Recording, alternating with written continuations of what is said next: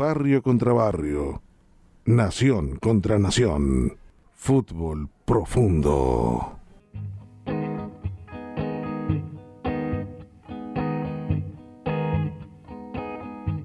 Le hacemos un lugar en nuestro fútbol profundo de los sábados, con mucho orgullo, al prestigioso periodista Mario Rueda.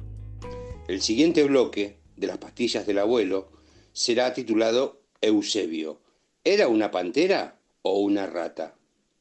Supone, además, en todo sentido, una trama de ficción propia de un periodista atribulado. Para empezar con los detalles de esta historia única, basta mencionar que, en esta oportunidad, el sujeto a entrevistar seré yo. Revelaré entonces un suceso trascendental que me pertenece porque simplemente estuve allí. Y quien estará del otro lado del grabador será nada menos que mi hija, Mailem. Bueno, roles invertidos, Veremos qué sucede.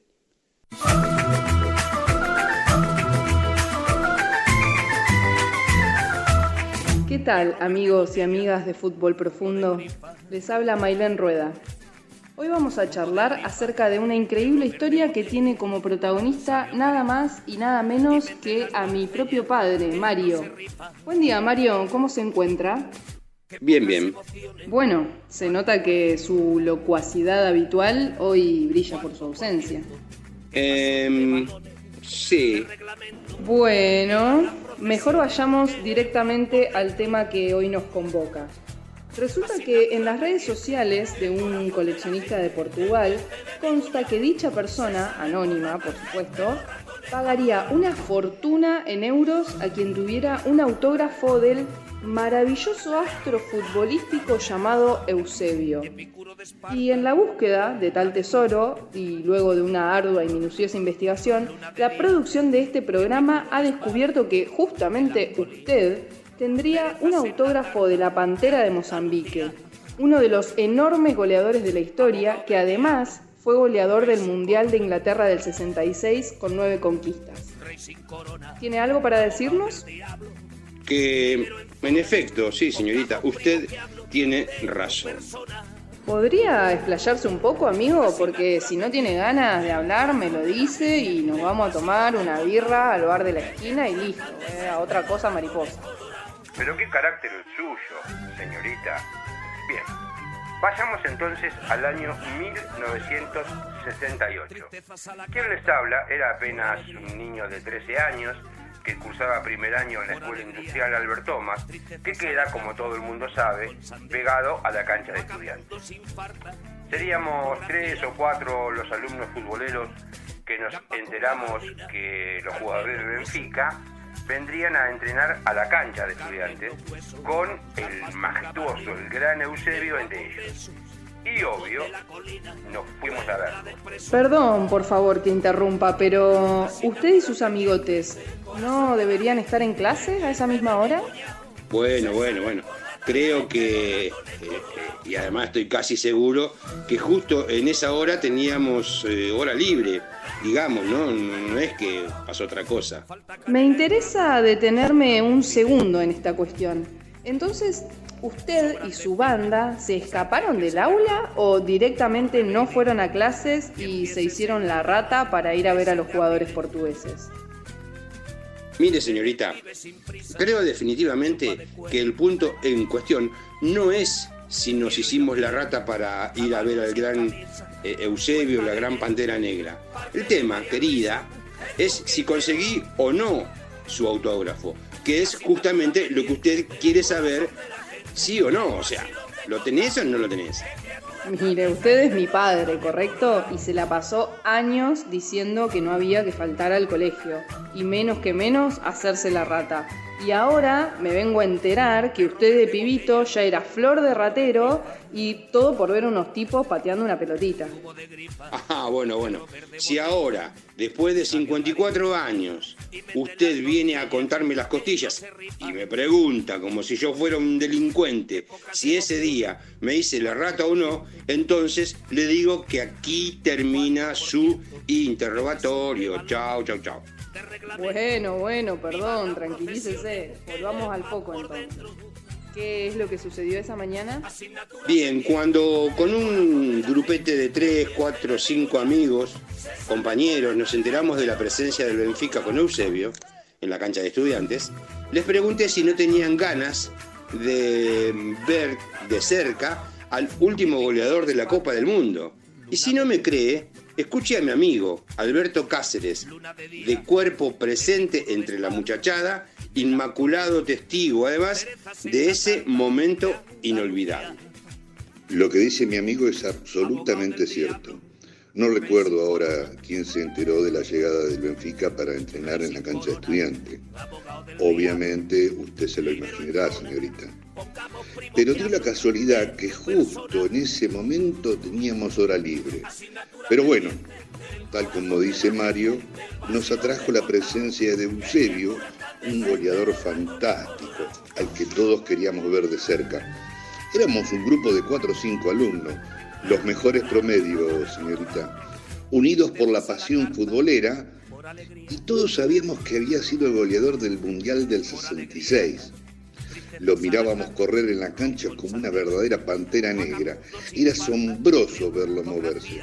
Estábamos detrás del arco de 55 y desde el alambrado le gritamos para que venga a firmarnos eh, un autógrafo. Se acercó y recuerdo, como si fuera ahora, su blanca sonrisa, algo que lo hacía más simpático todavía.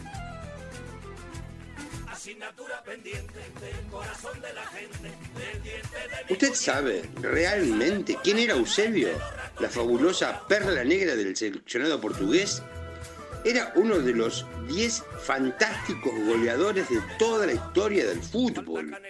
Acabo de cumplir 31 años y jamás escuché el nombre de Eusebio ni a qué se dedicaba. Mire, amable dama, el señor Eusebio nació en enero del 42, de 1942, en Mozambique, que por ese entonces pertenecía a África. Eh, creció dentro de una familia sumergida en la pobreza extrema y falleció a los 71 años de edad en Lisboa. Él, como otros tantos jugadores, de pibito nunca tuvo otro juguete que no fuera la pelota. Y gracias a ella, o sea, gracias a la pelota, a partir de temprana edad fichó primero para un club local y luego, cuando ya pintaba para ser lo que finalmente fue, se anotó en el Benfica de Portugal. Mire, voy a hacerle breve. En total, en toda su carrera, contando los partidos de selección, internacionales, oficiales, jugó 639 partidos y marcó 621 goles. Esto quiere decir casi un gol por partido. Es una locura la cantidad de goles que hacía este señor. Mire, si esa figura que estaba frente a nosotros no vale una escapadita del colegio, entonces, discúlpenme, pero usted no entiende nada de fútbol. No sé, ¿eh? a mí me parece una zaraza para ocultar que comandó una manga de rateros para plantar la clase e irse de joda. Bueno, bueno, como todos los periodistas, usted exagera y exagera lindo, ¿eh? Claro, siempre los periodistas tenemos la culpa de todo. Bueno, a ver, vayamos concluyendo entonces. Cuénteme cómo fue el episodio del bendito autógrafo de Eusebio con el cual hoy usted podría ser millonario. Agrego entonces que con mis compañeritos de clases nos paramos en el alambrado de la cancha, el que da sus espaldas a la calle 55, y en determinado momento le grité a Eusebio que se acercara por favor al alambrado y él desde lo lejos me clavó un visto, como decimos ahora, y entonces vino. Vino lentamente. En determinado momento, Eusebio se mostró contento por nuestra presencia y de inmediato comenzó a recibir por entre los cuadraditos del alambrado algunas hojas y lapiceras para firmar autógrafo. Lo hacía sin apuro y cada tanto nos regalaba su blanca sonrisa. Para nosotros era lo máximo. Nos pasábamos el autógrafo entre nosotros con tanta alegría que Eusebio parecía contagiarse. Mario, me refiero al señor Rueda, tenía entre sus manos los mismos cuadernos que nosotros, pero no sé por qué, él le dio el boletín, hecho un rosito por el cuadradito del alambrado. Cuando Eusebio desenrolló el boletín, le estampó una firma de lado a lado. Hasta nosotros nos quedamos sorprendidos. Qué ocurrencia, ¿no? Ese autógrafo en el boletín se hizo famoso entre los pibes. Después eh, se cambió de escuela o lo hicieron cambiar, la verdad que no, sabría, pero igual nos seguimos viendo porque siempre vivimos en el barrio Villa Elvira. Qué gran periodista ese muchacho, ¿no? ¿Es verdad lo que cuenta su amigo? Que Eusebio tomó el boletín, le estampó una firma de oreja a oreja y se lo devolvió armando un rollito por el alambrado. Si esa firma fue para mí un regalo del cielo, porque además ocultaba en cierto modo las malas notas que había debajo de la firma. Me fui a mi casa y se lo mostré a mi vieja. Estaba entusiasmado, mi querida Elsa. Recontra entusiasmado. ¿Y qué te dijo la abuela? Digo, su madre. Y se enojó feo. Ella despreciaba el fútbol. Pero lo peor vino cuando se lo mostré, cuando le mostré el boletín a los celadores. El nuestro se llamaba Viciconte, me acuerdo clarito. El tipo debería ser amante del tenis o del ajedrez, realmente.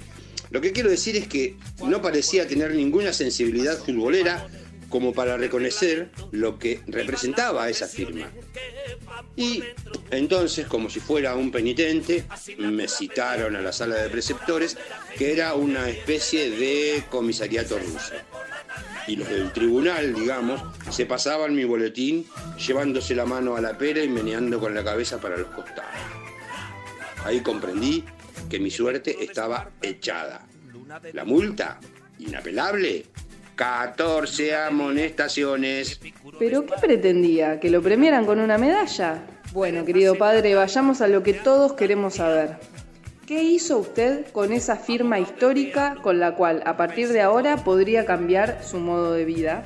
La triste realidad es que ese papel, ese boletín, ese premio que me alegró por tantos años, lo perdí. ¿Cómo que la perdió? Si ese papelucho era el trofeo sagrado de su juventud. Pasó que con los años, con mi mamá y con mi hermana, nos mudamos un par de veces y usted sabrá, en las mudanzas muchas cosas desaparecen o lo que es peor, las hacen desaparecer.